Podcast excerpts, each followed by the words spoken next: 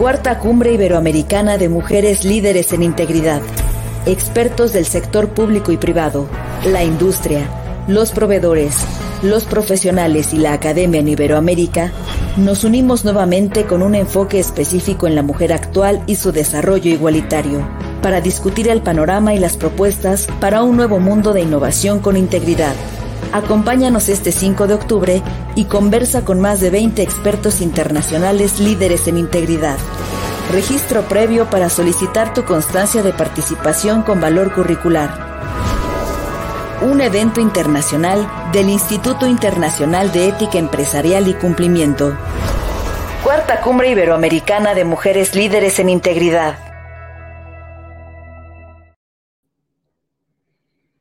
Hola, buenas tardes, ¿cómo están? Bienvenidos. Eh, una sesión más juntos en la que estaremos hoy platicando de, temas muy interesantes del Sistema Nacional Anticorrupción y para ello tenemos este, un, gran, gran invitado. Estamos muy honrados de tener con nosotros al maestrante, que estamos ahí en ese proceso, eh, Alberto Arroyo. Ahí ya se va conectando. ¿Cómo estás, Alberto? Hola, Mariana. Buenas tardes. Muy bien, gracias. Qué bueno, bienvenido. Eh, agradezco muchísimo tu tiempo y que estés por aquí. Y, sin duda vamos a tener un programa bien interesante en, el que nos compartas todo lo que, lo que te ha tocado ver en, en, el lugar en el que estás hoy y también con base en toda tu experiencia. Entonces seguro va a ser una conversación sumamente nutritiva e interesante para, para quienes nos hagan favor de, de estar con nosotros el día de hoy. Y bueno, si me permites, nada más antes, dar pequeña lectura a eh, tu experiencia profesional, a tus antecedentes, para que la gente tenga mayor información y de, tus logros, de, tus credenciales y demás, y puedan, puedan saber qué tan afortunados somos hoy de tenerte acá. ¿Te parece bien? Muchas gracias. Me parece muy bien, gracias. No, por nada, Alberto. Bueno, voy a leer porque son, son varios este, logros por aquí. Bueno, eh, Alberto es abogado egresado de la Facultad de Derecho de la UNAM y actualmente se encuentra cursando la maestría en Administración Pública en el Instituto Nacional de Administración Pública. Cuenta con diplomados en Mejora Regulatoria y Sistema Penal Acusatorio, también por la UNAM, así como un diplomado en Anticorrupción, PLD y Compliance por la ANADE eh, coordinó el Programa Nacional de Juicios Orales y Mercantiles y el Programa de Capacitación a Jueces de Oralidad Mercantil. Actualmente trabaja en la Secretaría Ejecutiva del Sistema Nacional Anticorrupción como asesor jurídico y enlace con el Comité de Participación Ciudadana. Entonces, pues como podrán ver, eh, no, podríamos tener mejor persona aquí para platicar del tema que vamos a platicar hoy de, todo el tema del Sistema Nacional Anticorrupción y, ya iremos desarrollando el mismo. Entonces, pues no, no hay persona más idónea que tú para, para platicar de esto, Alberto. Nuevamente te agradezco, aparte de colega, amigo. Entonces, te agradezco muchísimo que estés acá. No, al contrario, Mariana, muchas gracias por la invitación. Pues, es, un, es un honor poder compartir este espacio contigo y pues bueno, con todo gusto podremos eh, profundizar y siempre seguir aprendiendo de los temas que pues nos eh, competen, nos importan y que al final pues queremos sumar siempre a, la sociedad, ¿no? Muchas gracias, Alberto. Pues si te parece, entramos en materia, ¿ok? Eh, bueno, como ya varios sabrán, pero aquí hay una, hay una particularidad, Alberto, que eh, muchas veces nos, nos acompaña gente del resto de Latinoamérica. Entonces va a ser interesante contarles acerca del Sistema Nacional de, este, Anticorrupción, cómo surge y cómo funciona en México, ¿no? Eh, tomando en cuenta, insisto, que, vamos, a, vamos a tener, espero, eh, escuchas de otros países y, que tal vez no tienen una figura como la nuestra en este momento, ¿no? O ya tú nos contarás al respecto. Eh, pero bueno, antes de que entremos tan, tan a fondo, que te haga la pregunta en concreto, Este, bueno, no, si mejor vamos a eso y ahorita yo quiero, quiero aportar algo adicional. Entonces, cuéntanos, Alberto, ¿cómo es que surge el Sistema Nacional Anticorrupción? ¿Qué pasó? ¿Qué tuvo que ocurrir para que esto surgiera y desde cuándo ocurrió? Bien, bueno, pues mira, sabemos que el problema de la corrupción realmente lleva demasiado eh, tiempo, es un eh, flagelo que traemos desde mucho tiempo y que tenemos referencias de países donde pues han implementado políticas, eh, sobre todo para la prevención y el combate frontal, la misma, pero pues obviamente tenemos que entender los diversos contextos. En otros países han implementado agencias especializadas en la materia y han obtenido ciertos eh, resultados, ¿no? En el caso de, México, esto surge precisamente por una necesidad de eh, atender este problema que pues, nos ha eh, superado, pero obviamente tendría que idearse una forma en cómo las autoridades pues van a, trabajar y a colaborar en, este sentido. derivado de, esta necesidad tal cual, y de este reclamo social, surge una reforma eh, que es a nivel constitucional, donde eh, pues se crea este sistema nacional anticorrupción y la idea es precisamente integrar autoridades de todos los órdenes de, gobierno, pues precisamente para que trabajen de manera colaborativa y, atiendan de manera frontal la prevención, eh, el tema de responsabilidades eh, administrativas, el tema de el combate a los hechos de, corrupción, pero habría que idear cómo o quiénes tendrían que participar. Aquí lo interesante es qué autoridades son las que tienen que, participar, pues obviamente para que el combate pues, sea frontal, tiene que ser por diversos eh, frentes. En este sentido, atendiendo a lo lo, solicitado por la, sociedad, pues encontramos diversas autoridades, unas que en este caso se encargan, por ejemplo, del, control interno, de, cómo van, eh, cómo actúan, en este caso, los servidores públicos. Es por eso que eh, parte integrante del, sistema, pues es la Secretaría de la Función Pública, como una autoridad que, que tiene un control interno. Ahora, también habría que tener un control externo, para lo cual pues interviene la Auditoría Superior de la Federación.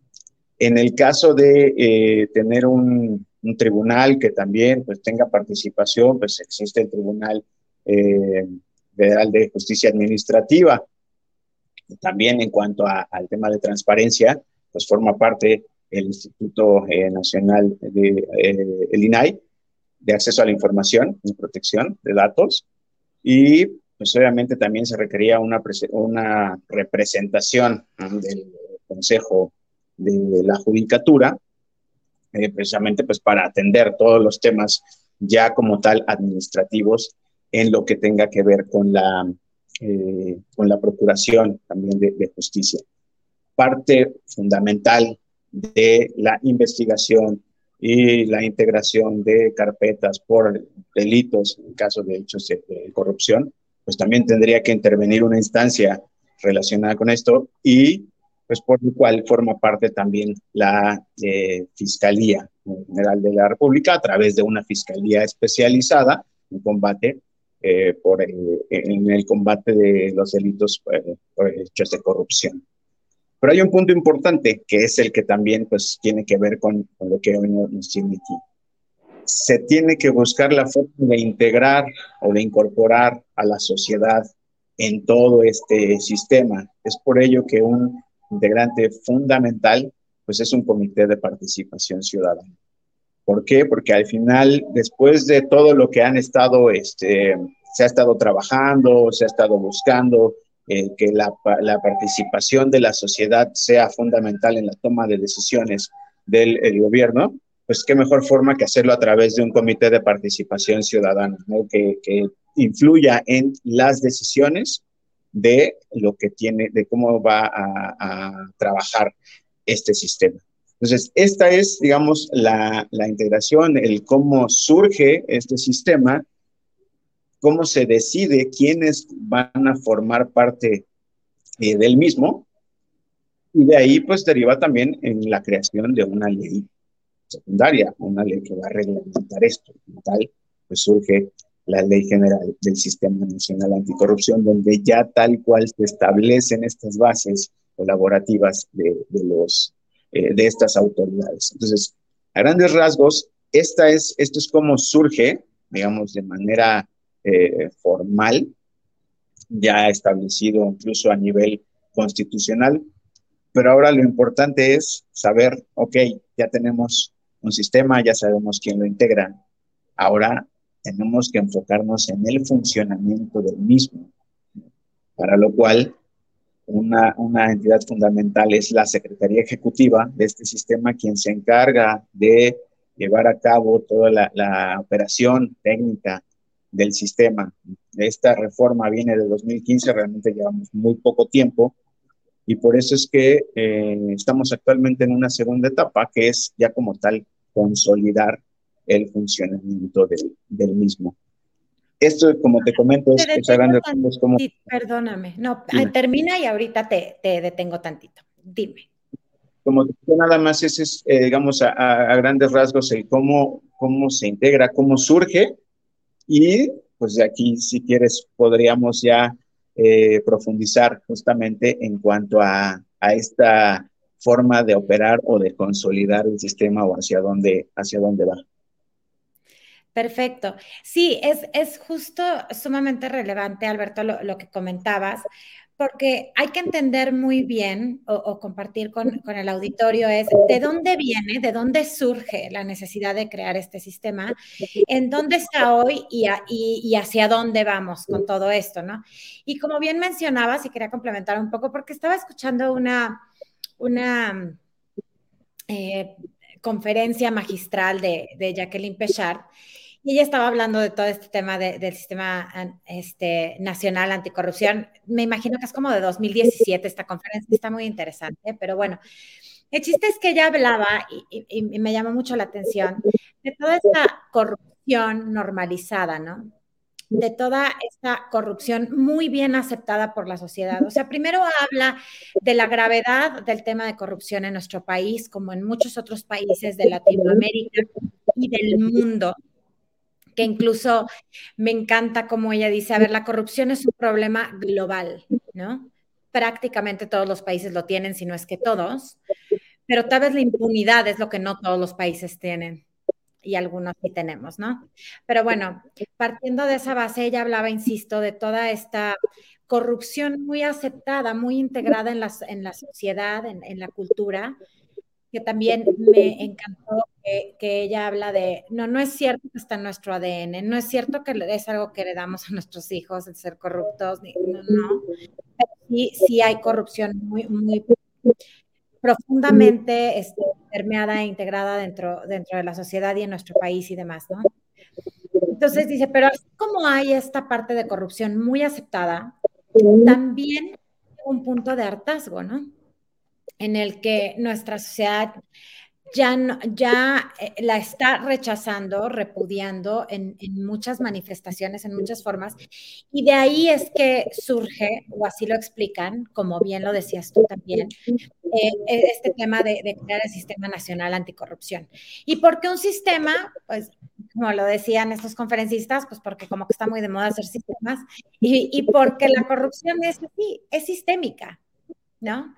La, corrupción va mucho más allá de alguien que, toma ventaja de un, este, puesto, un gobierno y, obtiene un beneficio indebido, no obstante sea la definición, va mucho más allá de ello. Es todo un sistema de cosas ocurriendo y, y que se van conectando y es algo mucho más grande que nosotros. Entonces, tal vez, como bien decía, por eso la necesidad de crear este sistema que incluyera muchos, diversos órganos de gobierno, eh, muchas autoridades, muchas leyes, su propia ley y, reforma en otras leyes. Ahí corrígeme si, si me equivoco. Y este, y pues de ahí su relevancia. Ahora, eh, ha sido retado muchas veces el sistema y como bien dices, el gran reto de la implementación de de realmente eh, darnos cuenta si está funcionando, qué tanto lo ha podido crecer y avanzar este sistema. Entonces, creo que esa sería también una pregunta esa pequeñita. ¿Qué porcentaje se atribuye o, atribuye, o cuánto crees que, que, llevamos avanzado de la implementación del Sistema Nacional Anticorrupción? Pues bueno, mira, Mariana, de hecho, el, a quien refieres, eh, pues precisamente formó parte del, Comité de Participación Ciudadana. Ella fue una de las eh, que formó parte de. Entonces, qué mejor que, que nos puede eh, ejemplificar y decir cómo se vive al interior de, de, este, este comité y cómo, sobre todo, al interior del, del sistema y entender justamente este este fenómeno tal cual, como le llaman, de la, de la corrupción y, y, cómo tiene que atenderse. Efectivamente, lo dices muy bien y justo lo que han señalado, eh, no se puede acabar con la corrupción, no puede ser corrupción cero, ¿no? porque al final va a existir está en una situación de, la forma de la toma de decisiones y del interés que busca cada uno de los, de los funcionarios o quienes intervienen en todos estos, estos hechos. En el caso específico de México, pues precisamente este sistema llevó primero que nada un, proceso de, creación de una secretaría, de, de integración de este, de, de cómo va a, funcionar o cómo se van a llevar a cabo las sesiones. Desafortunadamente, pues sí tengo que decir que el porcentaje es eh, muy bajo. Eh, apenas está por eh, formalizarse la convocatoria para llevarse a cabo la primera asamblea del Sistema Nacional Anticorrupción. Entonces, hoy a, más de casi siete años de la promulgación de la Ley General del Sistema Nacional Anticorrupción, eh, pues estamos por eh, lanzar esta convocatoria para una primera eh, asamblea del Sistema Nacional. Entonces, en un porcentaje, pues podría decir 20%. ¿Por qué? Porque se ha creado una, una base ¿no? para el funcionamiento a través de la Secretaría Ejecutiva, pero pues falta ya consolidar la, e, el cómo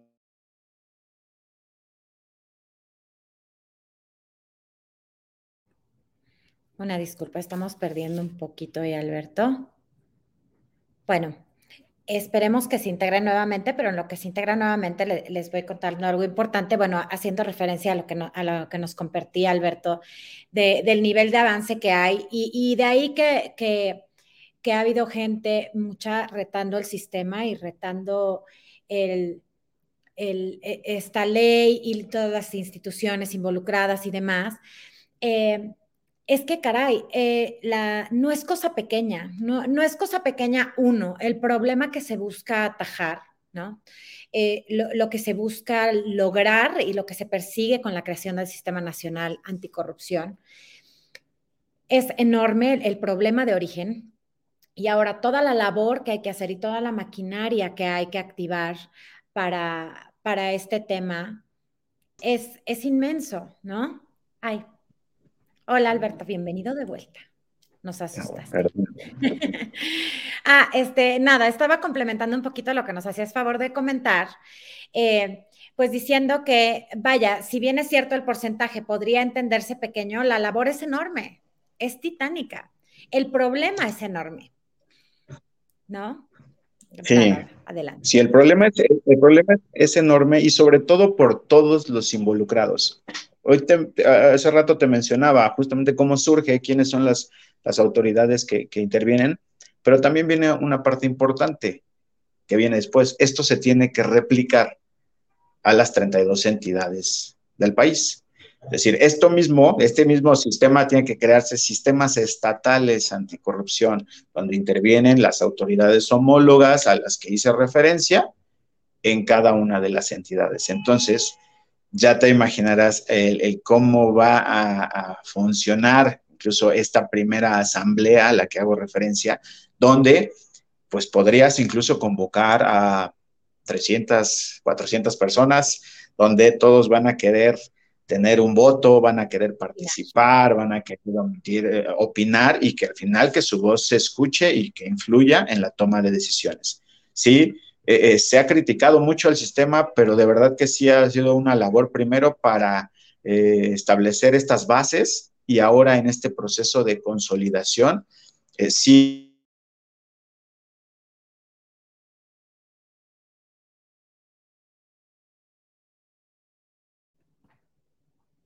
Nuevamente estamos perdiendo un poquito. Un sistema que funcione. sí, sí, claro, e, es un reto inmenso. Sí, ahí ya te escuchamos. Muchas gracias, Alberto. Sí, definitivamente es, es, un reto inmenso y creo que estando al exterior del proyecto, o sea, estando nosotros como, como oyentes o como observadores externos del sistema y, de su posible implementación, pues puede ser medianamente sencillo opinar. Creo que estar adentro y ver realmente, como tú bien dices, cuánta gente hay que poner de acuerdo, cuántas voces se, escuchan una sobre la otra, pues hacen que, que, esto se vuelva seguramente mucho, muy retador, por supuesto. Y sobre todo, insisto, la complejidad del tema que le da origen. Oye, Alberto, y una pregunta. Eh, yéndonos ya a, lo medular y, lo que es realmente de lo que tú estás, eh, en lo que estás 100% involucrado o hasta donde yo tengo entendido, quiero que nos cuentes cuál es el papel del Comité de Participación Ciudadana en el sistema. Ya nos contabas un poquito, pero si pudiéramos entrar un poco más a fondo, ¿qué se espera de de la ciudadanía? ¿Qué, qué, hay que hacer? ¿Qué, ¿Cómo podemos ayudar? Bien, Cuéntanos cómo funciona. Sí, de inicio podría sonar así, como lo dices, eh, como, como una utopía en cuanto a esta, esta forma de, cómo se está operando. Pero fíjate, aquí este, este punto es importantísimo porque al final el papel del, del Comité de Participación Ciudadana es aprovechar este espacio que hoy alcanza la ciudadanía en la toma de decisiones y que viene de la mano de una corriente eh, que incluso se denomina como esta nueva gestión pública, el tema de gobernanza, el tema de, gobierno eh, abierto, ¿no? Donde la ciudadanía ya tiene acceso a mayor información, a datos, a ver cómo es que está operando el gobierno y que incluso influye en la toma de decisiones la participación ciudadana, pues sí hay que, hay que verla desde dos enfoques, como el tema de la democracia participativa, es decir, cómo están eh, participando en la, toma de decisiones, que es algo como lo que está ya creando o, la participación que tiene este comité, y también en el tema gerencial, que tiene que ver donde al gobierno o al Estado, pues ya no le alcanza, ya tiene que recurrir a otras eh, este, instancias, otras organizaciones para pues, resolver o atender problemas principalmente de, política pública. Y el punto importante en cuanto al funcionamiento del sistema es nada más y nada menos que el presidente del Comité de de Participación Ciudadana es el presidente del Comité Coordinador, es decir, es el presidente del sistema como tal. A ese grado llega la importancia del Comité de Participación Ciudadana, que al final todavía no se alcanza a, a este, entender la dimensión de lo que les estoy comentando. Es decir, el comité se está eh, relegando un poco. ¿Por qué? Porque tenemos a una fiscalía, tenemos a la Auditoría Superior de la Federación, a la Secretaría de la Función Pública, como estas grandes eh, autoridades, o en este caso el organismo autónomo como es el, el INAI, y el, Comité de Participación Ciudadana, que está integrado por cinco ciudadanos que quieren eh, acreditar esta, eh, digamos, este conocimiento o esta experiencia en rendición de cuentas, en transparencia, en temas de combate a la corrupción, pero al final, tristemente, se les considera nada más como ciudadanos, como un grupo de ciudadanos que tienen conocimiento, que tienen ímpetu de querer cambiar las cosas, pero no se toma esta relevancia de que al final el presidente del comité termina siendo el presidente del, sistema, del comité coordinador de cómo va a operar y cómo se van a tomar las decisiones y de qué forma van a influir en el rumbo como tal que tome el sistema. Lo que te comentaba de la asamblea, pues al final el presidente, a través de este comité coordinador, pues tendrá que, hacer la, convocatoria y entonces todos atender a lo que el presidente está llamando para ya consolidar esta, esta primera asamblea. Entonces, ese es el alcance que tiene, esa es la participación ciudadana y eso es lo que se tiene que aprovechar como sociedad para ver el espacio que ya se tiene en el gobierno para la toma de decisiones en un tema fundamental que es el combate a la corrupción. Perfecto, Alberto, muchas gracias. Y mucho más relevante de lo que hubiéramos esperado, de lo como bien dices, como, de lo que estamos dimensionando. Y aquí, eh, eh, atado a esto, te tengo una pregunta. Imagínate que nos vamos 10 años adelante. Vamos a imaginarnos y quiero que nos ayudes a decirnos cómo se ve eso en un ejemplo. O sea, imagínate que ya pasaron muchos años, que el sistema está funcionando maravillosamente, que está todos, este, todo el andamiaje ya listo, todo armado, ya está funcionando. Imaginémonos. ¿Cómo se ve? ¿Qué pasa? ¿Cómo, ocurre esa participación ciudadana? En un ejemplo como un poco aterrizado, ¿cómo se vería? Pues así como lo pones, eh, con esta, esta situación, pues te vería como si nos eh, fuéramos a, vivir a, otro país, ¿no? Te vale soñar. No, no, no, pero la verdad es que esta, esta figura, este sistema es, es, único, es referente, pero el problema que tenemos y que, que, tiene que cambiar de inicio, y justo en esto se basan todos los índices que miden el tema de la corrupción, tiene que ver con la percepción.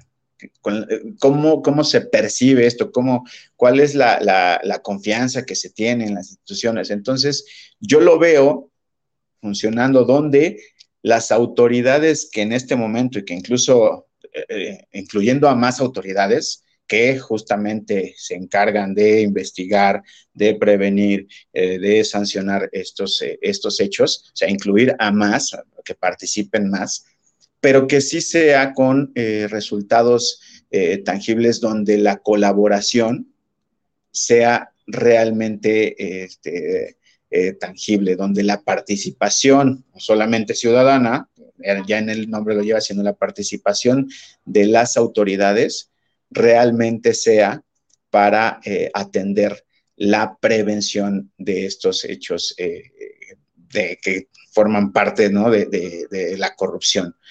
Así lo veo como el que la toma de decisiones en, en este, en contra de este, de este fenómeno sean eh, en conjunto, que la participación ciudadana sea desde cada individuo en la forma en la que actúa y el cómo en un momento dado puede hacérselo exigible a las autoridades que se encarguen de, atender como tal los temas. El espacio que, que hoy se logra con la ciudadanía tiene que hacerse desde las organizaciones de la sociedad civil, desde el sector eh, empresarial, el sector académico, es decir, todos como una participación ciudadana en este ámbito, pues tenemos que exigir, pero también esa exigencia tiene que empezar desde uno mismo. Hoy vemos asuntos en los que pues en diversos sectores somos los primeros que estamos fomentando eh, este tipo de, acciones. Entonces, desde ahí tiene que, cambiar para que la percepción sea distinta y obviamente el funcionamiento de las diversas autoridades o los diversos integrantes, como tal, ya no tanto las autoridades, sino integrantes, eh, pueda cambiar. Lo veo como una consolidación de, una eh, gobernanza donde al final la toma de decisiones no recaigan solamente en, eh, en el gobierno, sino sea como tal un tema de nueva gestión pública y donde al final también la sociedad logre identificar un valor público. Sabemos que en el sector privado, en el tema empresarial, pues es fácil identificar cuál es el valor ¿no? que tiene una empresa, un producto, una situación, pero en lo público es difícil identificar qué valor tiene lo público, porque las autoridades cumplen con lo que la normativa les establece.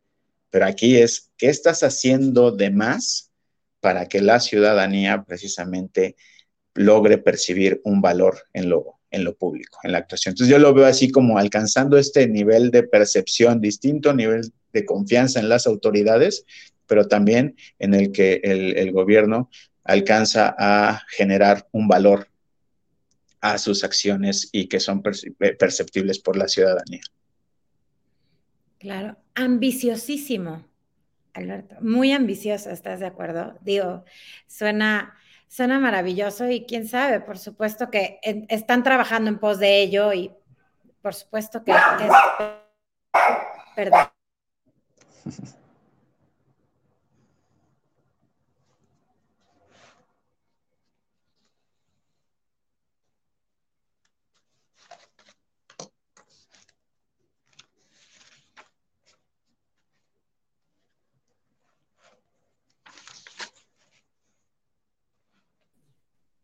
Enorme disculpa, perdón, perdón, un tema aquí de escándalo, una disculpa.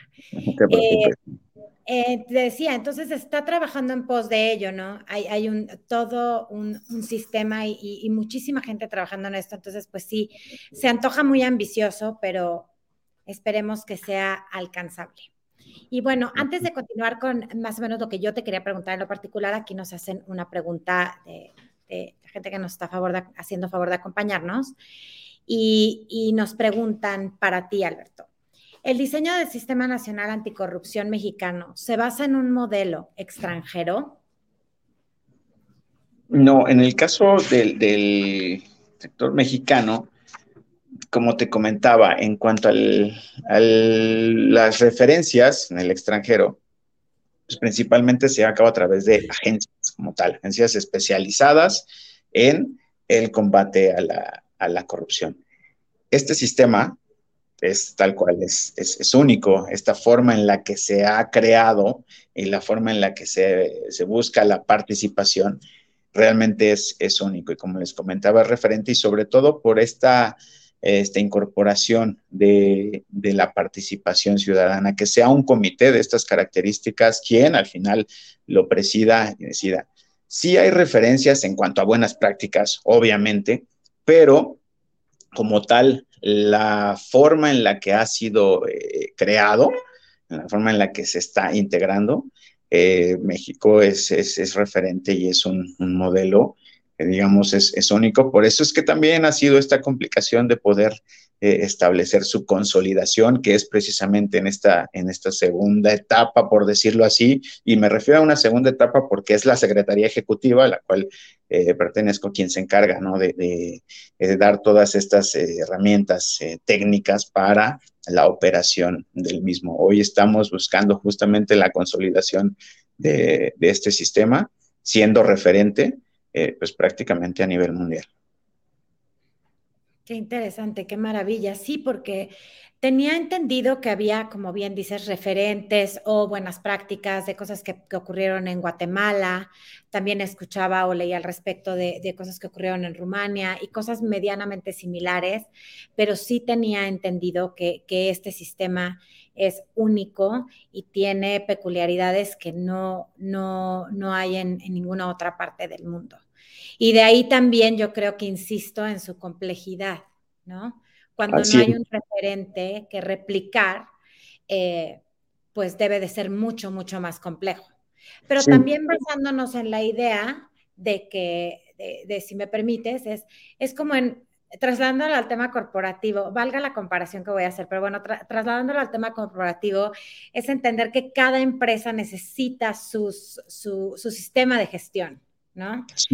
Muy hecho a medida. Y tal vez nuestro país necesitaba este sistema muy hecho a medida. Así es, sí, de hecho, eh, de pronto nos confundimos con el tema de tener estas buenas prácticas como referencia porque queremos replicarlas tal cual, ¿vienen? Porque si a ellos les funcionó, pues vamos a traerlo tal cual y lo vamos a aplicar cuando sabemos que en nuestro país vivimos en un contexto completamente eh, distinto y pues precisamente sí es importante tener referencias, tener buenas prácticas, pero al final justamente lo, mencionas, tenemos que hacerlo a la medida. Hoy estamos eh, tratando de, consolidarlo, tratando de ver cómo es que vaya realmente a funcionar, a operar el sistema. Y obviamente quisieran ya resultados inmediatos, quisieran ya ver cuánto se está llevando a cabo, qué es lo que se está haciendo, cuántas denuncias y, estamos luchando contra el tema de la impunidad, sí, pero es todo un proceso, es todo precisamente como tú lo mencionabas al inicio, en esta idea de crear sistemas, pues sí es ahora ver cómo es que funciona, ¿no? Y tú lo mencionabas bien con el tema empresarial, en la creación de estos sistemas de gestión, sí es buscar hacerlo más eficiente, pero si tú quieres implementar un sistema de gestión de una compañía, una empresa que nada tiene que ver con lo que hace tu empresa, pues obviamente no va a funcionar, obviamente va a reventar, va, vas a tener más problemas de los que realmente quieres eh, solucionar. Sí, exactamente, Alberto. Y de ahí, insisto, la, complejidad y lo explicas maravillosamente bien. Es así, y, ese tratar de hacer el famoso copy-paste de cosas de otros países y demás no es la mejor idea no es la, no es, no, es la mejor idea porque nuestras instituciones son distintas, funcionan distinto, bueno, incluso de, de, otros países, sistemas jurídicos distintos, etcétera, etcétera. Entonces, pues definitivamente, claro que no es una alternativa. Y, y, qué maravilla para ti formar parte de este proyecto, porque debe de ser sumamente interesante estar involucrado en en la parte técnica, en tomar decisiones, en aportar al proyecto, en trabajar, en generar ideas y demás, pues debe de ser sumamente interesante y nutritivo y retador para ti eh, como profesionista. Y pensar que se logre y se siga logrando, más bien que se siga logrando, ¿no? Porque no, no debemos hablar de no se ha logrado nada, por supuesto que no. De que se siga logrando, este, qué maravilla formar parte de esto, ¿no?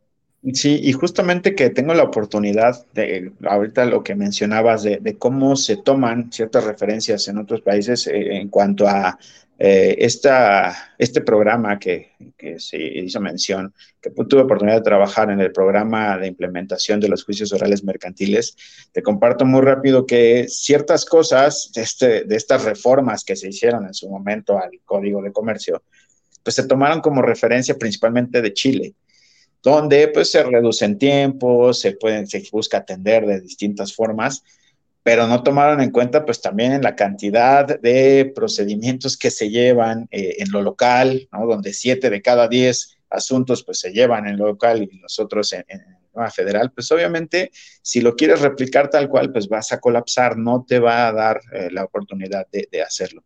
En este mismo sentido lo trasladas ahora a un sistema de estas características, pues obviamente tienes que ir con cuidado, analizando quiénes son los que intervienen, cuál es la magnitud del problema al que te estás enfrentando. Y yo ahorita que tengo la oportunidad de tener este, este contacto directo con el Comité de Participación Ciudadana, pues también es entender que estás tratando con eh, cinco ciudadanos que tienen experiencia en el tema, que también tienen ciertos intereses, que buscan obviamente el el beneficio de, del país como tal, ¿no? de, atender este, este fenómeno, pero al final también son cinco formas de pensar. Entonces es muy interesante cómo puedes este, tratar de reunir todas estas ideas, cuidarlos, que cumplan con las atribuciones que les da eh, la ley y que al final se genere realmente un funcionamiento adecuado de, este, de este comité. Esa es la parte importante, el que justamente se busca crear una red de, participación ciudadana en donde todos tratemos en la medida de lo posible ir en el mismo sentido y de forma puntual para atender este, este fenómeno que pues nos, nos ha traído pues tantos problemas y hoy pues no vemos tantos resultados, pero pues al final tendremos que seguir trabajando en ello. Sí, claro. Y sobre todo esto que decías, cada quien trae su, su historia de vida, su educación, como les digo muchas veces, hasta la educación de casita, o sea, sus formas de pensar, cosas que nos resultan sumamente obvias algunos, para otros no lo son tanto. Entonces yo creo que, que, lograr que, sea homogéneo esto de, de, las, de los consensos y de las opiniones y demás, pues va a ser tremendamente retador también. Oye, Alberto, y, ya a manera de cierre, porque ya estamos sobre el tiempo, se me fue volando. Ya sé. Bueno, con el susto peor. Pero bueno, este, quiero cerrar con una pregunta, la, típica. A, ver, tú qué tienes que decir al respecto. Tú que has estado en el sector público eh, ya tanto tiempo y, y que estás ahí hoy y que tienes oportunidad de ver tantas cosas. ¿Qué opinas del compliance en el sector público? ¿Crees que sea posible y viable hablar de compliance dentro del sector público. Hay gente que tiene cero fe, menos 10 en eso. ¿Tú qué opinas? Bien, sí, justamente, contrario a, toda esa crítica o esa poca fe que se tiene, primero, pues creo que coincidimos en la fe que tenemos en esta figura del compliance, en este tema de la cultura de la integridad. Partiendo de ahí, nuevamente tenemos la referencia de las buenas prácticas. Entonces, hay que tomar esta buena práctica en el sector privado y ver de qué forma podemos aplicarlo y replicarlo al, sector público. De inicio yo sí tengo fe en que pueda, pueda hacerse, pero es importante tomar en cuenta y entender cómo funciona la administración pública, porque bien, buscamos tener un sistema donde identifiques riesgos, donde eh, trabajes precisamente sobre, sobre eso, sobre mitigarlo, eh, sobre el tema reputacional, por ejemplo. Digo, esa es una parte a mí me parece fundamental donde se puede tomar como referencia para el tema de las instituciones. hoy en día hay fiscalías, eh, hay este, tribunales, hay ciertas dependencias que al final el tema reputacional está por los suelos. Nadie confía en esas instituciones. Entonces, justamente toda esta cultura de integridad, todos estos programas como tal que ya se han estado implementando en, la materia de compliance en el sector privado, son los que se pueden tomar como referencia para adecuarlos y crear una figura de estas características. Y podemos empezar por algo, en este caso, por ejemplo, eh, impulsar los códigos de ética, los códigos de conducta, que si bien ya se están trabajando, pero hacerlo de forma adecuada al, sector público, los manuales de, de organización, todo lo que tenga que ver con integridad, con el tema de los sistemas de denuncias, donde sí sabemos que existe un buzón de denuncias, pero ¿cuál es el seguimiento que se le dan a esas denuncias eh, de forma interna? Y ya yéndonos más, eh, en casos más específicos, en el tema de contrataciones. Digo, creo que es un buen espacio para que el sector público trabaje en el sistema, en, el, tema de contrataciones públicas, para establecer incluso un padrón, un programa donde eh, los proveedores, pues obviamente se integren al mismo bajo esta cultura de integridad, eh, reforzar lo que se denomina como el due diligence, ¿no? El hacer realmente un estudio de estas características para saber con quién está contratando el gobierno y atender de manera puntual, empezando por algo, eh, con estas, eh, esta forma en la que ya ha ido operando o ya ha avanzado el sector eh, empresarial del sector privado, principalmente en lo que tiene que ver con el compliance. Dejando de lado no nada más el tema financiero, que así sabemos que es como, se inicia o es el gran referente, pero más bien enfocándonos en una cultura de integridad, resaltando la, ética, eh, resaltando el cumplimiento, y, al decir cumplimiento, pues no nada más es, es, el cumplimiento normativo, sino es el cumplimiento en muchos, en muchos ámbitos. Siempre he pensado que si nos quedamos en el cumplir por cumplir, pues estamos fallando. ¿no? Estamos fallando. Nosotros en el sector público, bien, tenemos leyes orgánicas que nos dictan cómo vamos a, trabajar, pero no nos podemos quedar ahí. Esto va de la mano con lo que te comenté hace, hace un momento. ¿Qué valor le estamos dando a la administración pública? Y creo que ahí es donde realmente se va a ver reflejado eh, si podemos implementar un programa de, de compliance, un programa de integridad. Claro que sí, Alberto. Sí, definitivamente urge, es, sumamente relevante. Y al igual que tú, bueno, pues nos dedicamos a esto, ¿no? Creemos en esto, tenemos fe en esto. Entonces, lo, por supuesto que lo veo viable, por supuesto que lo veo ejecutable, por supuesto que creo que puede ocurrir y pues hay que seguir trabajando en ello. Y, fíjate que, que una empresa cercana con la que he tenido oportunidad de conocer y trabajar, eh, para sus temas de compliance y para su sistema de gestión de compliance hay, una herramienta que usan que podría parecer un poco un cliché o, un poco trillada, pero la verdad me parece muy poderosa, que es compliance somos todos, ¿no? Es, a fin de cuentas, creo que de ahí surge todo y ahí sería la clave para cambiar muchísimas cosas, ¿no? Realmente entendiendo el rol que pareciera pequeñito, pero que se vuelve enorme porque somos millones literal solo en la Ciudad de México. Entonces ese rol pequeñito de cada uno hacer lo que tiene que hacer, este, tal vez eso sería como exponencial de pronto y sería maravilloso y siempre he creído que de una u otra forma eventualmente se, va a poder lograr. Y no para lograr eh, erradicar al 100% la, la, la corrupción porque sabemos que caray, de pronto Suiza tiene una mini corrupción por ahí, creo. Entonces, este, tal vez no la vamos a erradicar al 100% jamás, pero sí hacer una transformación importante en la que, en la que esa percepción y esa reputación, no solo de las empresas, exactamente, o sea, no solo de, la IP, que, cuidan su reputación, porque entonces si no, ¿quién les va a comprar sus productos? Y pues las entidades de gobierno es como, me da igual mi reputación, tú tienes que venir conmigo, quieras o no, para X o Y situación, ¿no? Sí, incluso lo vemos ya como, como un cliente, o sea, ahorita que haces referencia a eso, sí, las empresas cuidan al cliente, la administración pública tratando de trasladarlo un poco en este sentido, también tiene que cuidar al cliente e identificar quiénes son, primero, ¿no? ¿Quién, quién es tu cliente y hacia qué va enfocado. Y aquí no solamente es hacia los ciudadanos, sino también en el interior, ¿no? Los servidores públicos, la, convicción que tengan del actuar para que justamente eh, sea tangible este, este valor de lo que se está trabajando. Sí, sin duda.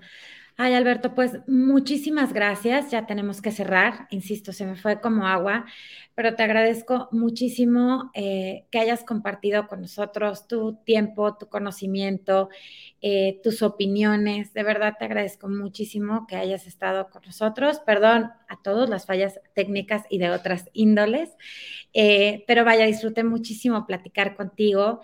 Tengo los mejores deseos de que la aportación que estás haciendo eh, crezca, sea relevante y te llene de muchísimas satisfacciones profesionales y que sé que va a tener un impacto en nuestro país, que eso es relevantísimo. Entonces, pues esperemos que esto siga caminando y que lejos de estar viendo en qué está fallando, veamos cómo podemos aportar desde nuestra trinchera pequeñita, ¿no? Muchísimas gracias. Alberto. Al contrario, gracias, por la invitación, Mariana, y por supuesto que seguiremos trabajando en eso. Gracias por este espacio, por el trabajo que hace el instituto, por el que haces tú, por supuesto, y, seguiremos impulsando esta cultura del cumplimiento, esta cultura de la legalidad y de la integridad en el ámbito que sea, porque al final, pues creo que esto nos va, el día de mañana nos va a beneficiar a todos, ¿no? Y como lo hemos comentado, si no tienes un, programa o una cultura de compliance, o sea, es es costoso, sí, en muchos sentidos, pero es más costoso no tenerlo. Entonces, creo que tendríamos que trabajar o seguir trabajando en ello y pues eh, paso a paso, creo que con, pasos este, de cortos y firmes lo vamos a ir logrando. Sí, sin duda, Alberto. Pues muchísimas gracias. Y antes de ya cerrar definitivamente, nada más quiero, eh, en este tema de, de, trabajar en pos de la integridad y demás, bueno, uno, quiero agradecer al instituto el espacio, el foro que nos dan para hablar de estos temas una y otra vez y seguir compartiendo con la gente todos estos temas que nos resultan tan relevantes y lo son para la sociedad en general. Y, pues naciendo de esta idea de seguir este, estudiando, capacitándonos, compartiendo conocimiento y demás, eh, el instituto se, hace cargo de, organizar nuevamente por, por cuarta ocasión la, cumbre iberoamericana de mujeres líderes en integridad, eh, en la que tengo el enorme honor de participar nuevamente, yo por segundo año consecutivo. Eh, me siento muy honrada y sobre todo porque tengo la suerte de estar codo a codo con mujeres y hombres extraordinarios en su ámbito, hablando de temas sumamente interesantes. Va a ser una jornada de 9 de la mañana a 6 de la tarde, tengo entendido no, 9 de la mañana, 4 de la tarde, una disculpa. Y este, y vaya, vieron el promocional antes de arrancar el programa, estén pendientes en las redes, es gratuito, es un evento gratuito que será eh, tanto presencial como, como en línea, será híbrido. Entonces, pues hay que registrarse para obtener el reconocimiento de asistencia y ojalá de verdad sea una vuelta a escuchar las ponencias eh, el año pasado quedé gratísimamente sorprendida y satisfecha de haber participado aquí, de escuchar a, nuestros compañeros y seguramente este año va a ser aún mejor. Entonces, ojalá puedan acompañarnos. Y bueno, ese era el comercial, los avisos parroquiales. Así que muchísimas gracias, Alberto. Gracias a todos los que tuvieron oportunidad de, acompañarnos y que tengan una muy linda tarde. Gracias, excelente